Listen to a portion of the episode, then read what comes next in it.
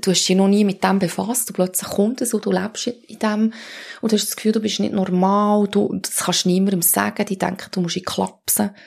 Sorry für das Wort, heute würde ich es auch nicht mehr so sagen, aber dann war es so gewesen. Ähm, dann hast du Angst vor, hast Angst vor Kliniken. Ich glaube, es ist wirklich peinlich, weil du nicht willst, dass jemand schlecht von dir denkt. Vis-à-vis. Bei uns erzählen die Menschen ihre Geschichte. Ein Podcast von ERF Medien Schweiz. Herzlich, echt und ungeniert. Die Lenia Ragatuso leidet jahrelang unter Panikattacken. Plötzlich sind sie gekommen und haben sie für einen Moment lahmgelegt. 13 Jahre lang. Und 13 Jahre lang hat die Lenia nicht darüber geredet. Bis sie ein besonderes Erlebnis hatte, ein Wunder, wie sie selber sagt. Und seitdem sind die Panikattacken und ihre lähmenden Ängste nicht mehr zurückgekommen. Vor zwei Jahren ist sie aber krank geworden, so krank, dass sie eine Woche in Isolation auf der Intensivstation gelegen ist. Und das hat sie wieder konfrontiert mit grossen Ängsten. Aber sie hat ganz anders damit umgehen. Ein Gespräch über einen Umgang mit Ängsten. Herzlich willkommen, Ilenia Ragatuso. Ich freue mich mega, ein bisschen in dein Leben abzutauchen.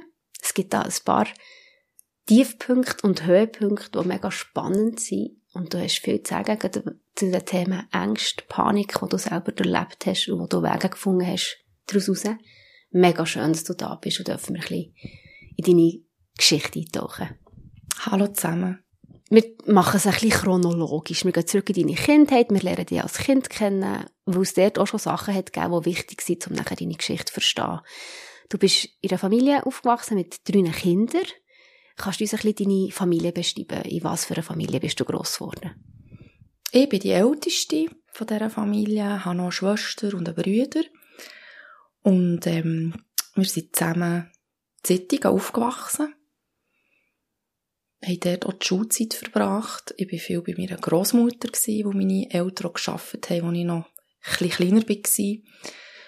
Ähm, und haben es eigentlich gut gehabt. Deine Großmutter war ganz eine wichtige Bezugsperson für dich. Kannst du ein bisschen beschreiben, was war sie für eine Frau? Gewesen? Was habt ihr für eine Beziehung zusammen gehabt? Genau, das ist meine Nonna auf Italienisch. Sie hat mich sehr prägt. Sie war mehr als eine beste Freundin, fast wie eine Mami hat viel zu mir geschaut, hat, hat, es war sehr eine liebevolle Frau gewesen, hat für mich gern fein gekocht, hat eigentlich alle Menschen bekocht, die sie gerne hat, auch nicht gerne hatte. Aber, ähm, hat mir viele Sachen ermöglicht. Und da bin ich sehr, sehr dankbar, ja. Sie ist leider gestorben vor ein paar Jahren, aber ich habe sie immer noch in guter Erinnerung. Was noch speziell ist an Familiensituation, ist, deine Mama ist gehörlos.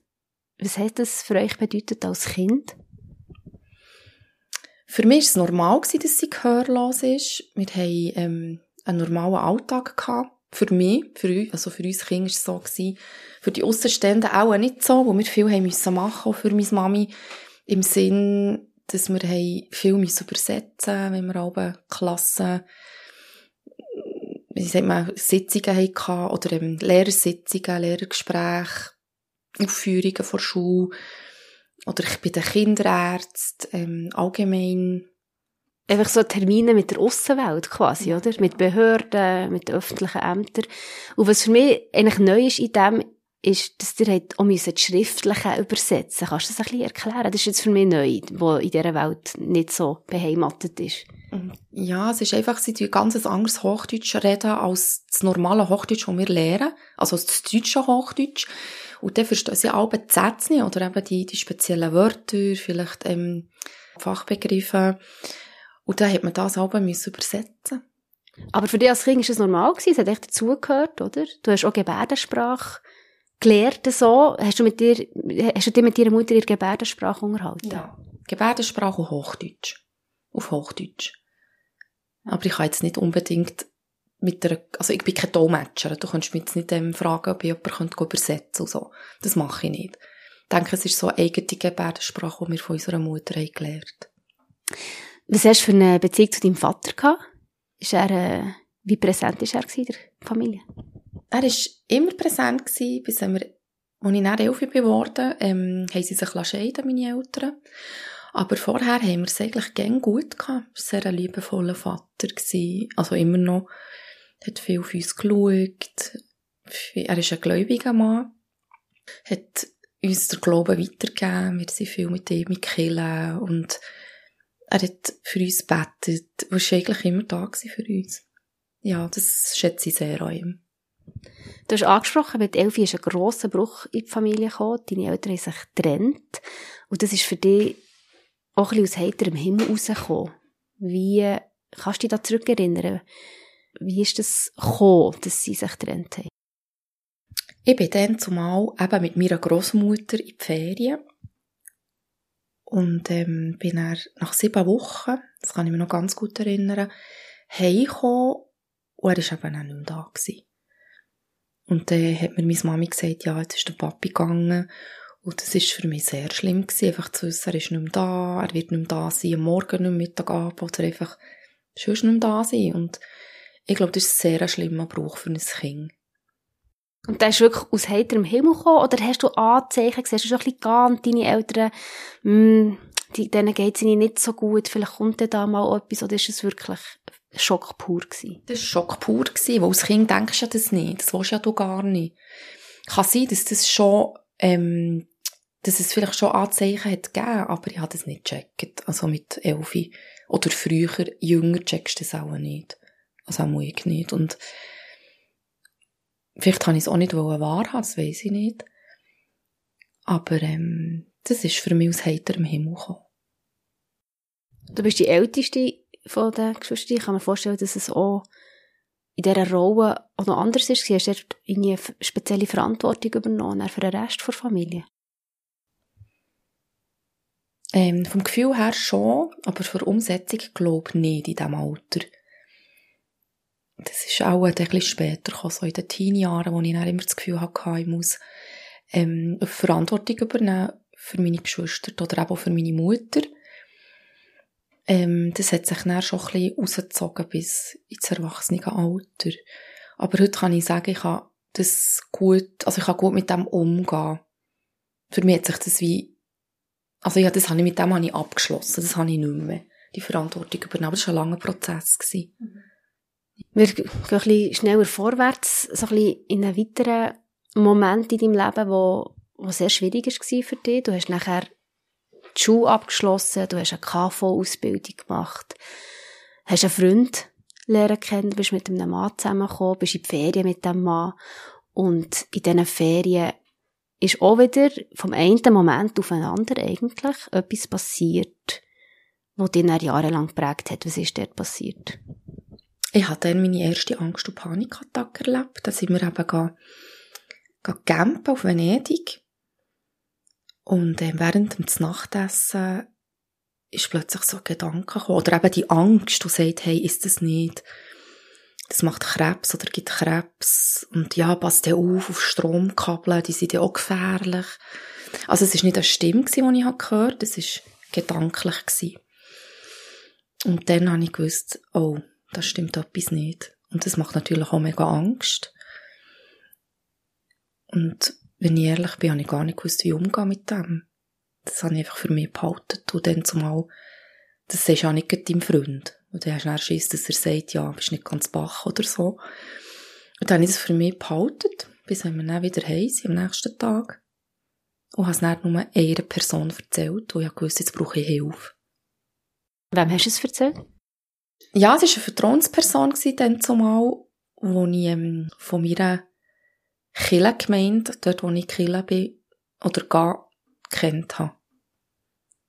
Und das ist wirklich auch wieder aus heiterem Himmel gekommen. Da hat es keine Vorzeichen gegeben, dass du irgendwie wärst unsicher gewesen, sondern das war eine, eine Angst, eine Panikattacke gewesen, ein Moment aufeinander.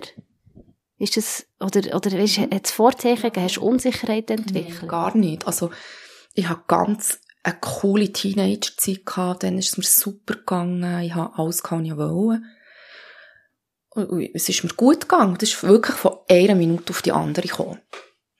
Aber ich bin auch überzeugt, heute nach ein paar Jahren, muss ich sagen, ähm, ja, ich bin überzeugt, dass das sicher auch einen Hintergrund hat. Also irgendetwas hat es ausgelöst, weil ich dann natürlich nicht gewusst Weißt du es heute? Also, wie erklärst du es heute? Wie ist es ausgelöst worden? Mm, gute Frage. Da spielen ganz viele Faktoren zusammen. Ich denke vielleicht eben auch die Scheidung oder eben die, das Verlassen worden sein vom Vater hat vielleicht auch einen Grund und oder ist vielleicht auch ein Grund ähm, und ganz viel anderes Zeug, was man halt so erlebt. Wie ist es weitergegangen? Sind die Attacken zurückgekommen oder äh, wie bist du mit denen umgegangen? Ja, die sind, wenn ich zurückdenke, ist das so vom Gefühl her habe ich das etwa Alltag gehabt.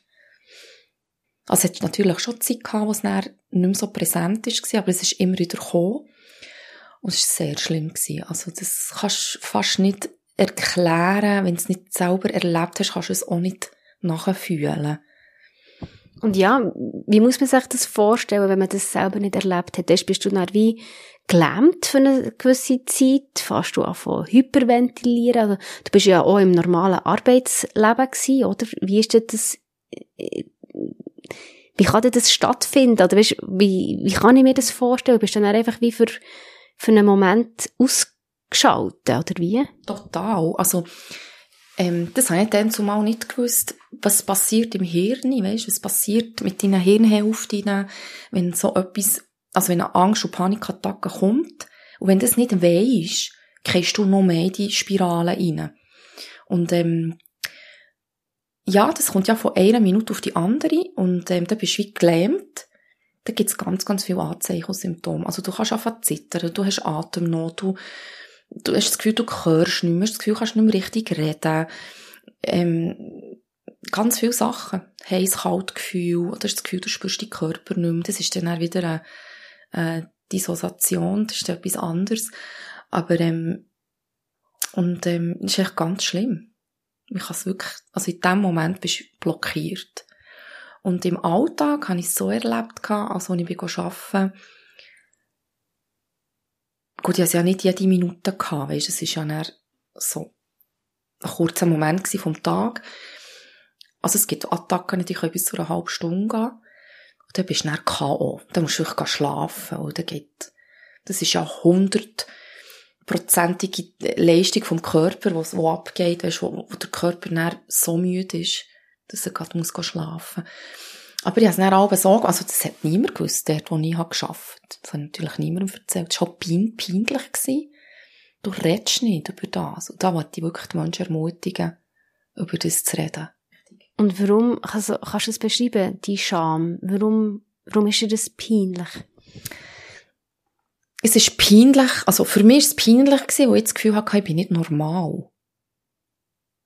Oder in diesem Alter. Du, du, du hast dich noch nie mit dem befasst, du plötzlich kommt es und du lebst in dem, und du hast das Gefühl, du bist nicht normal, du, das kannst du niemandem sagen, die denken, du musst ihn klapsen. Sorry für das Wort, heute würde ich es auch nicht mehr so sagen, aber dann war es so gewesen. Ähm, dann hast du Angst vor hast Angst vor Kliniken. Und dann kann ich jedem Menschen wirklich die Angst wegnehmen. Ich glaube, es ist wirklich peinlich, weil du nicht willst, dass jemand schlecht von dir denkt. Ja. Und es ist einfach sehr negativ bewertet, weil es eben vielleicht auch mhm. etwas ist, was sich nicht damit jeder, was, was sich nicht jeder damit kann identifizieren kann, oder? Wo, wenn man das nicht erlebt. Mhm, genau. Und ja, ich denke, wenn du eben in dem drin steckst und du dich nicht mit dem auseinandersetzen, dann bist du halt noch mehr ähm, isoliert oder in dir selber isoliert. Und heute kann ich sagen, ich weiss, jeder vierte Mensch hat Also so die Statistik her von Schweiz, Schweizer Statistik ist so jeder vierte Mensch. Und gleich wird nicht über das geredet. Und das macht mich sehr traurig, wo ich denke, ja, wenn du umgehst und dir das Bein brichst, weiss es ja auch jeder. Du kannst so offen über das reden, findest du aber noch cool, hast Krücken. Aber wenn du eben ein psychisches Problem hast, dann bist du einfach still. Ich nehme es so wahr, dass es in den letzten Jahren durchaus eine Entwicklung hat gegeben, dass man mehr über die Themen redet. Gerade Angst und Panik äh, erlebe ich in meinem Umfeld, ist ein grosses Thema. Erlebst du auch so, dass sich da etwas tut in diesen Themen? Ja, sehr. Also immer wie mehr. Und jetzt sowieso immer wie mehr, wo ich mich ja jetzt ein bisschen weiterbilden auf dem Metier da erlebe ich sehr viele Menschen, die jetzt auch ein bisschen mehr über das reden. Und klar, es ist natürlich auch die Weltumstände oder die Umstände, die im Moment, die auch Angst machen. Aber es ist eigentlich gut. Ich bin im Fall noch froh, dass die Menschen zu reden über so Probleme. Du hast ja dann eben einer, einer Person anvertraut.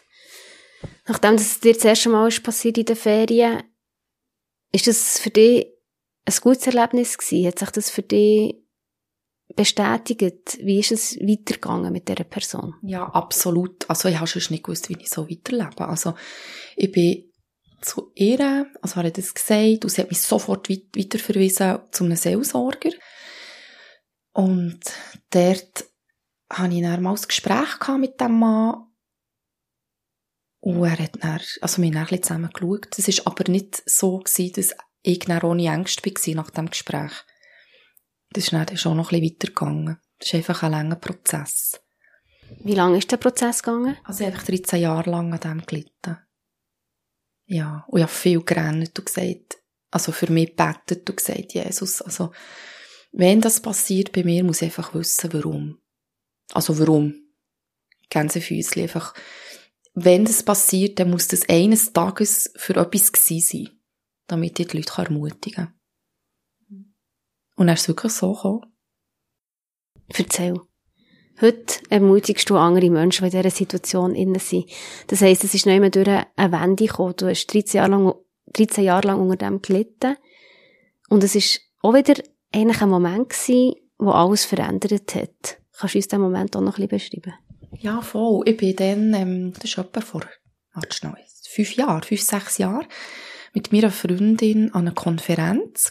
Eine Konferenz, wo christliche Prediger sind gekommen, reden, die wir auch kennt. Und dann sind wir dorthin und meine Erwartung war einfach, dass ich dort rauskomme und verändert bin.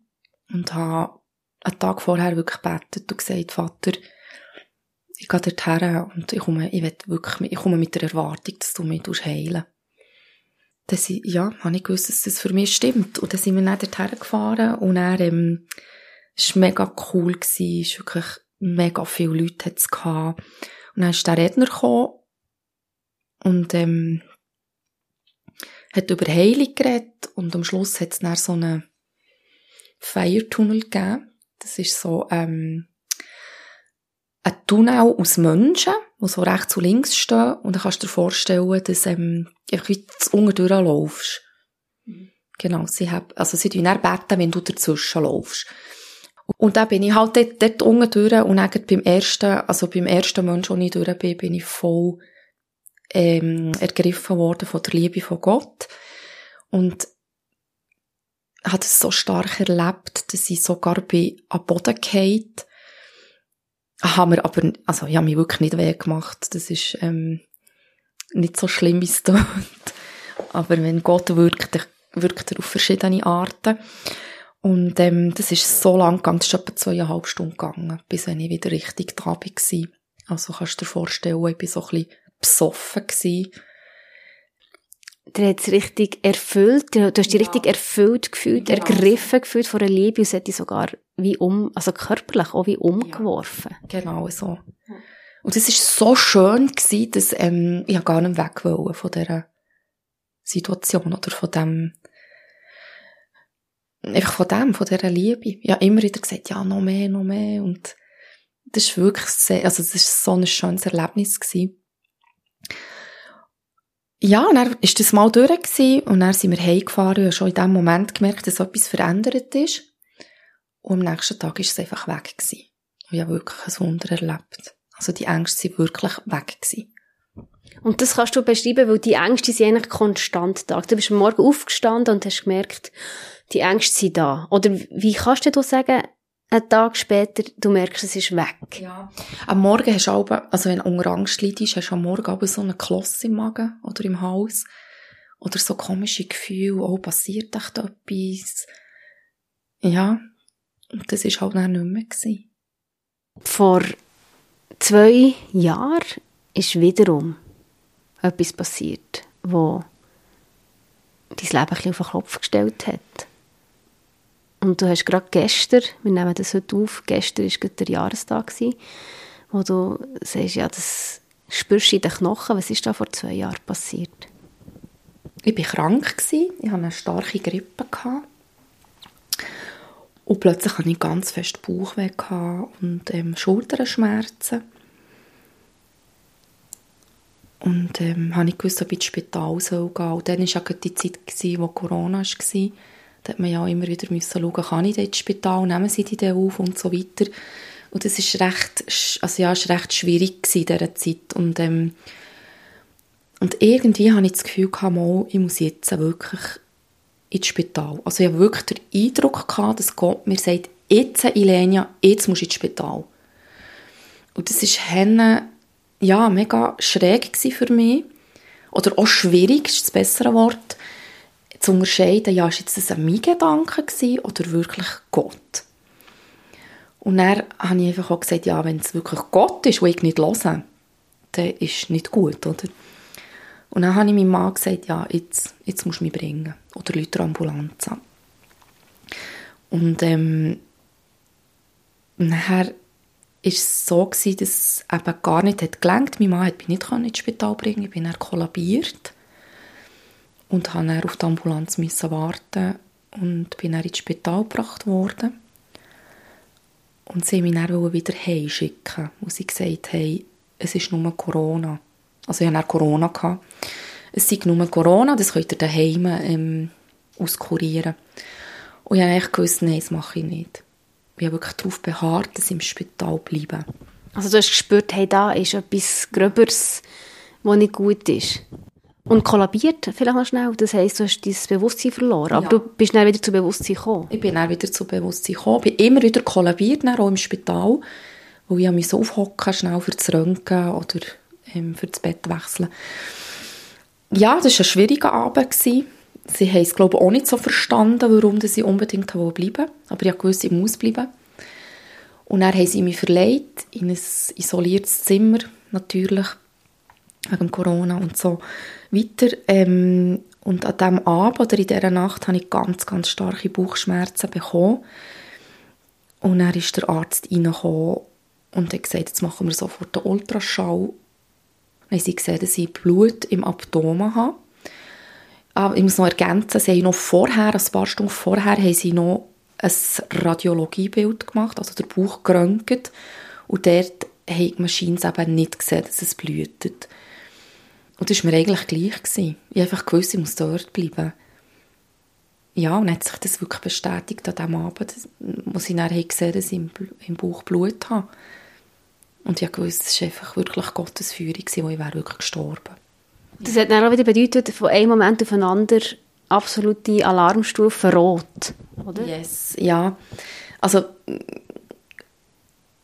ja, wenn ein Arzt dir sagt, hey, du verblühtest, dein Bauch ist voll Blut, ist der erste Gedanke, yeah, also, oh nein, was ist jetzt mit meinen Kindern, was ist mit meinem Mann? Ich kann nichts mehr machen. Die Kontrolle von meinem Körper habe ich verloren. Also, Kontrollverlust. Und das hatte ich früher auch. Gehabt. Also ich habe, dann, als ich Angst hatte gelitten und Panikattacken, hatte ich auch Angst gehabt, Kontrolle zu verlieren über meinen Körper. Und das war ja dann alles gut. Gewesen. Jetzt ist das wieder passiert. Und dann habe ich einfach gesagt, Vater, oder halt betet, betet und gesagt, Jesus, jetzt, jetzt hast du, es ist ja eh mein Leben in deinen Händen, aber jetzt hast du es wirklich. Oder dann wird es dir so bewusst. Und jetzt, entweder wird jetzt gehandelt von dir und von den Ärzten, oder ich bin jetzt tot. Und das ist sehr schlimm. Also das ist wirklich, das kannst, ja, das ist mega schlimm. Das wünsche ich niemandem. Das heisst, die, die Begegnung mit dem Tod eigentlich, das ist für dich eine sehr unangenehme, schwierige Begegnung gewesen. Es war einfach ein kurzer Moment so. Gewesen. Ich glaube wirklich die Minute, in dieser Minute, wo der Arzt gesagt ihr seid am Verblüten, kommen dir so Gedanken, aber nachher ist es gleich. Weißt, nachher kannst du ja eh nichts mehr machen. Du bist ausgeliefert, du hast keine Kontrolle mehr über den Körper. Und dann ist es wie, ja, ich kann eh nichts machen. Entweder stirbst du jetzt oder es ist gut. Und das tut einem schon im Nachhinein, also hat es mir schon der Boden unter den Füßen gerissen. Ja. So das Bewusstsein, dass du nichts kannst dazu tun oder wegnehmen ja. ob jetzt du stirbst oder nicht, oder wie? Genau. Du bist ja hier Du hockst heute vor mir, glücklicherweise. Das heisst, es ist gut gekommen. Was ist denn dann passiert im Spital? Ja, es ist sehr gut gekommen. Also es ist nicht einfach gewesen. Ich bin noch eine Woche auf der Intensiv gelegen, hatte noch Lungentherapie und alles Mögliche und Physio und nach einer Woche bin ich versetzt worden in die Isolations, im Iso, ins Isolationszimmer. War auch nicht einfach. Gewesen. Da bist einfach eine Woche allein. Gewesen. Und du hast ja vorher immer gehört, hey, der ist allein gestorben, der hat allein gebären oder der hat keinen Besuch bekommen. Und das habe ich dann selber erlebt. Und das war sehr schlimm. Gewesen. Aber ich habe die Zeit mit Gott verbracht. Und ich glaube, das ist einfach schon sehr, da bin ich schon dankbar. Was passiert da mit dir? Also du bist eine Woche lang alleine in diesem Zimmer, hast die einzelnen Kontakt wahrscheinlich durch den Tag mit, mit Pflegepersonal, mit Ärzten. Was geht da in dir ab? Also was ist in dir abgegangen? Das ist eine gute Frage. Ich habe so viele Medis bekommen. Am Anfang habe ich viel nicht mehr gewusst, weil ich so viele Medis habe bekommen. Ich denke, viel Trauer, viel gerannt habe ich, das weiß ich noch in dem Moment, wenn es dir schlecht geht, willst du einfach gesund sein. Und dann hoffst und bettest und was auch nicht, weiss doch nicht, denkst einfach, oder plangst oder wartest immer, dass ein Tag nach dem anderen vorbeigeht. Dass immer, weißt, dass Alltag eine neue Nachricht kommt, die sagt, hey, heute ist besser, das Blutbild ist besser, die Lungen sind besser. Ja, ah ja, und natürlich muss ich vielleicht noch sagen, warum ich fast verblüht bin. Die Milz ist gerissen. Ja, wenn die Milz reisst, dann verblüht ist. Die Milz haben sie mir nicht ausoperiert. Sie haben mir dann geständelt in dem Sinn, also so spiralenförmige Eisen- oder Eisenspiralen operiert. Ähm, und dort sind dann davon ausgegangen, dass die Milz nicht mehr gesund wird. Also sie ist schon Vorsichtsmaßnahmen vorbereitet mit Antibiotika, die ich müsste heimnehmen wenn ich dann mal Fieber bekomme, mit Impfungen, die ich müsste machen und alles Mögliche. Was würde es bedeuten, wenn eine Milz nicht mehr funktioniert ganz? Die Milz ist ja dafür da, dass es unser Immunsystem stärken und wenn die nicht mehr richtig funktioniert oder die auch nicht mehr hast, dann bist du ja hier anfällig, wenn du eben zum Beispiel Fieber bekommst, dann musst du aufpassen, dass du keine Infektion bekommst. Und dann solltest du eigentlich gerade mit einer Antibiotikakur anfangen und dann direkt, genau, ich hätte auch direkt ins Spital sollen. Und dann haben wir das Päckchen schon vorbereitet und alles. Ja, für mich war das auch schwierig. Gewesen. Oder zu wissen, ja, jetzt muss ich daheim und dann habe ich das. Dann muss ich immer Angst haben, wenn ich Fieber habe, muss ich ins Spital, auch wenn ich im Ausland wäre. Und das ist natürlich nicht schön. Aber ähm, habe so, ich habe gewusst, einfach, ich habe gewusst, ich habe einen Gott, der heilen kann. Und dass so viele Leute um mich, die gebetet haben. Und dann ist eines Tages der Arzt reingekommen und hat gesagt, ja, er sei ganz erstaunt. Sie hat jetzt auf dem CT gesehen, dass die Milz anders ist, als sie erwartet haben. Also ja. besser, als sie erwartet haben? Ja, sehr. Also ganz anders. Ich glaube, sie waren selber erstaunt. Gewesen. Sie haben das gar nicht erwartet. Ja, dann durfte ich dann mal nach drei Wochen heim dürfen und ähm, beim nächsten, bei der nächsten Kontrolle, beim Ultraschall, hat dann der Gastroenterologe der Gastroenterologe gesagt, ja, es ist wirklich ein Wunder. Also die Milz ist wieder ähm, in der normalen Größe, das Blut läuft richtig und funktioniert richtig und ist alles gut. Ich darf jetzt leben wie ein normaler Mensch. Das heisst, die Angst, die begleitet die, muss dich auch nicht begleiten, dass sobald du einen Infekt hast, wieder äh, in Alarmbereitschaft musst sein. Mhm. Eigentlich nicht, genau, so haben wir das gesagt. Aber ja, natürlich, wie so ist, ein Jahr später, genau fast um die gleiche Zeit, wieder Corona bekommen. Und dann bin ich dann gleich ins Spital, wo ich Angst hatte. Und dann haben sie wieder Kontrollen gemacht. Sie haben mich auch noch kennt. Schon noch lustig. Ähm, aber ähm, ist dann alles gut gekommen. Gott sei Dank, ja. Jetzt ist es zwei Jahre her, eben gestern war der Jahrestag. Es hat etwas mit dir gemacht. Was hat es mit dir gemacht? Sehr, also es hat mir wirklich der Boden unter den Füßen gerissen. Und ich habe wieder Ängste bekommen. Aber nicht die gleichen Ängste, die ich dann zumal hatte. Also ganz anderes Zeug. Was für mich das mal einfacher ist, ist zu wissen, ähm, warum. Oder ich habe ja Diagnose und ich weiß, warum dass das jetzt kommt und wieso, dass ich plötzlich keine Kraft mehr habe. Also ich hatte die Diagnose, gehabt, dass meine Milz ist gerissen. Ich habe ja gewusst, ich war drei Wochen im Spital mhm. und lange auf der Intensiv und so weiter. Und wenn du eine Angstattacke hast und eine Panikattacke, einfach so, willst du gerne wissen, warum. Oder dass du das wie kannst zuordnen. Ah, es ist wegen dem, okay, ist nicht so schlimm. Mhm. Oder das hatte ich dann nicht, gehabt, als ich die ersten Attacken hatte. Aber das Mal habe ich gewusst, also es ist wegen dem. Also traumatisch bedingt. Und durch das Ganze habe ich nochmal einmal mehr lernen, wie umgehen mit diesen Ängsten. Oder die Skills, ähm, was kannst du machen, wenn die Angst kommt. Ja, das nimmt mich Wunder. Was kannst du machen? Was machst du heute anders als früher, wenn, wenn Angst kommt?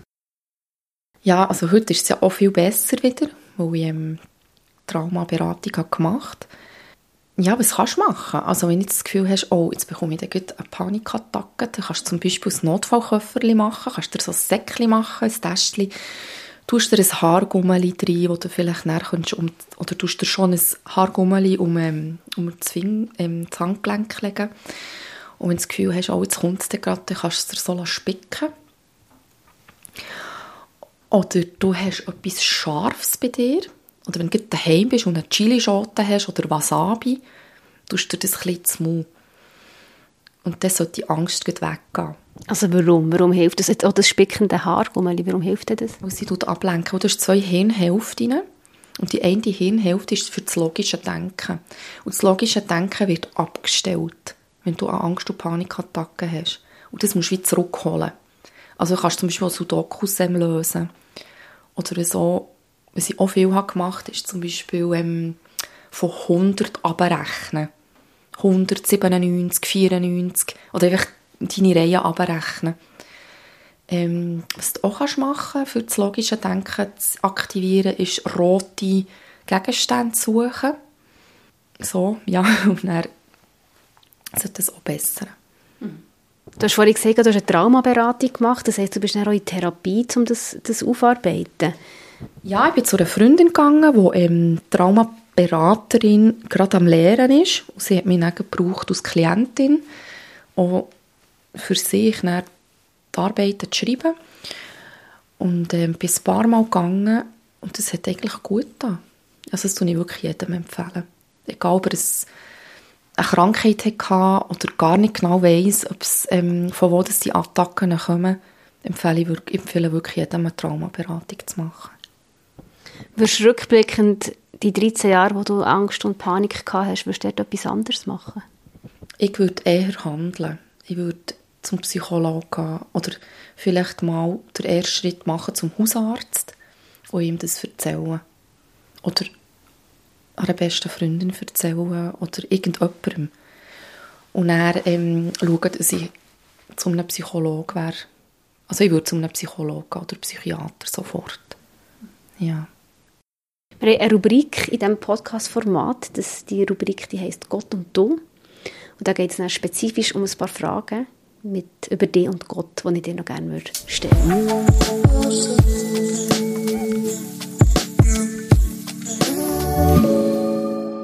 der Glaube für dich ist mega wichtig, ist zentral, hat dich durch das Leben durchgetragen, immer wieder auch in diesen Tiefpunkten vom Leben. Wir gehen nochmal zurück in die Kindheit. Was hat Gott für eine Rolle gespielt in deiner Kindheit? Eine sehr grosse Rolle. Er war für mich immer da. Gewesen. Ich wusste, wenn ich etwas habe, kann ich immer zu ihm gehen. Er war mein Freund, mein Vater in der Kindheit. Also immer noch, ja. Gott und du ganz persönlich, wie erlebst du ihn konkret? An was erkennst du Gottes Wirken in deinem Alltag? Im Alltag habe ich das Gefühl, dass ich in vielen kleinen Sachen erlebe. Also auch schon, wenn ich rausgehe mit der Natur, von der Natur her, ist aber mega schön, wenn ich, wenn ich einfach sagen kann, wow, schau mal, Vater, mega schön. Wenn du das hier so schön hast gemacht, wie ist es echt im Himmel. allgemein durch Menschen, wenn ich etwas erlebe, durch Ermutigungen, wenn man kann beten für Leute und sie so berührt sind von Gott, dass sie auch rennen, wo sie so die Liebe spüren. Oder wenn ich in meiner Ruhe bin, wenn ich bet, äh, Bibel lese oder bete, ja. Wie fühlt sich der Gott für dich an? Vollkommene Liebe. Ruhe, Freude auch. Und einfach ein Fürsorger, einer, einer, wo, wo wirklich will, dass es uns gut geht. Gott und du ganz direkt, gibt es Fragen, wo er dir nicht beantwortet, wo du gerne eine Antwort darauf hättest? Ja, gute Frage. Ich bin eine, die nicht so viel fragt. Wo ich weiss, es ist alles gut, was Gott macht. Aber einisch ist es mir wirklich nicht gut gegangen, eben dann nach meiner Krankheit. Und ich habe das auch nie in Frage gestellt, weil ich wusste, es passiert einfach, was passiert. Er weiss, was gut ist für mein Leben, er hat mein Leben im Griff. Aber einisch ist wirklich die Frage, Vater, warum ist das passiert? Ähm, das ist ja jetzt zwei Jahre her, und ich glaube, ich will es gar nicht wissen mehr. Ich will es nicht wissen, und dort habe ich jetzt wirklich Vertrauen, und ich sage einfach, er weiss, warum. Du hast früher im Gespräch mal gesagt, dass du dir in dieser Zeit von diesen Angst- und Panikattacken dir gesagt hast, irgendwann soll es einfach wie etwas dienen oder irgendwann soll es einfach wie etwas nützen. Und hast dann schon angetönt, dass du das Gefühl hast, es ist heute der Fall, dass es etwas dient. Was hast du das Gefühl, was, wem dient das oder was dient das, dass du das alles erlebt hast? Es dient anderen Menschen, die mit mir unterwegs sind. Oder Menschen, die ich zufälligerweise auf der Straße treffe. Dann reden wir auch und dann erzählen sie mir auch, was sie erleben oder was sie eben haben.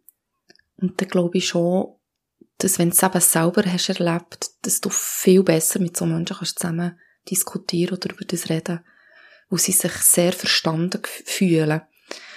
Ähm, das ist das eine. Und das andere ist, wie du auch also ich baue mein Business auf, auch über Instagram, und dort wird ich auch christliche Frauen, oder ich Frauen ermutigen und ähm, begleiten in dieser Situation.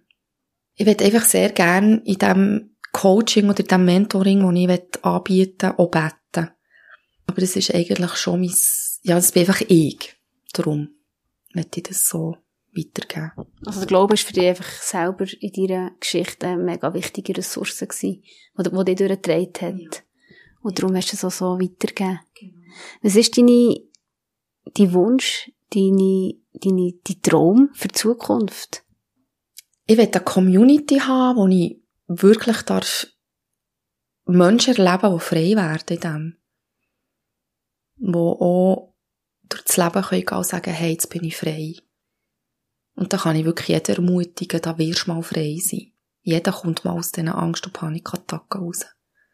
Und frei sein, was heisst das für dich? Also, dass es nie mehr, nie mehr so Momente gibt? Oder was heisst Freiheit? Ja, ich glaube, das kannst du ja unterschiedlich anschauen. Freiheit heisst für mich, also natürlich, wäre schön, wenn du ganz frei bist, dass du das nicht mehr hast. Aber Freiheit heisst für mich auch, du weisst, wie umgehen mit dem. Also hast du das Gefühl, oh, jetzt kommst du gerade. Aber du kannst gut switchen und sagen, hey, nein, so und so und so, ich denke so, reagiere so, dass das gar nicht an mich herkommt.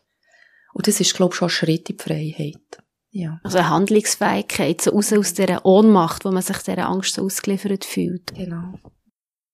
Danke vielmals, Ilenia, für den Einblick in dein Leben, für deine Verletzlichkeit, uns auch von diesen Ängsten zu erzählen und alles, alles Gute, auch im Aufbau von dieser Community möchtest du da vielen anderen Menschen Hilfe bieten und Hoffnung bieten in ihrer Angst.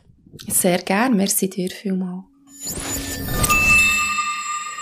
So ein wichtiges Gespräch, wie ich finde, weil der Umgang mit Angst und Panik sehr ein aktuelles Thema ist. Und ich finde es schön, wie in diesem Gespräch mit der Ilenia die Mischung rauskommt von rationalen Tools, von Wissenschaft und Psychologie und gleichzeitig das Vertrauen und das Erleben von einer göttlichen Kraft. Und es beeindruckt mich auch, dass eine Angst, die die Lene ja 13 Jahre lang verfolgt hat, schlussendlich tatsächlich eingetroffen ist. Aber dass die Angst eben ihre Kraft verloren hat über ihrem Leben. Für mich ein mega wertvolles Gespräch. Vis-à-vis. Bei uns erzählen die Menschen ihre Geschichte. Ein Podcast von ERF Medien Schweiz. Herzlich, echt und ungeniert.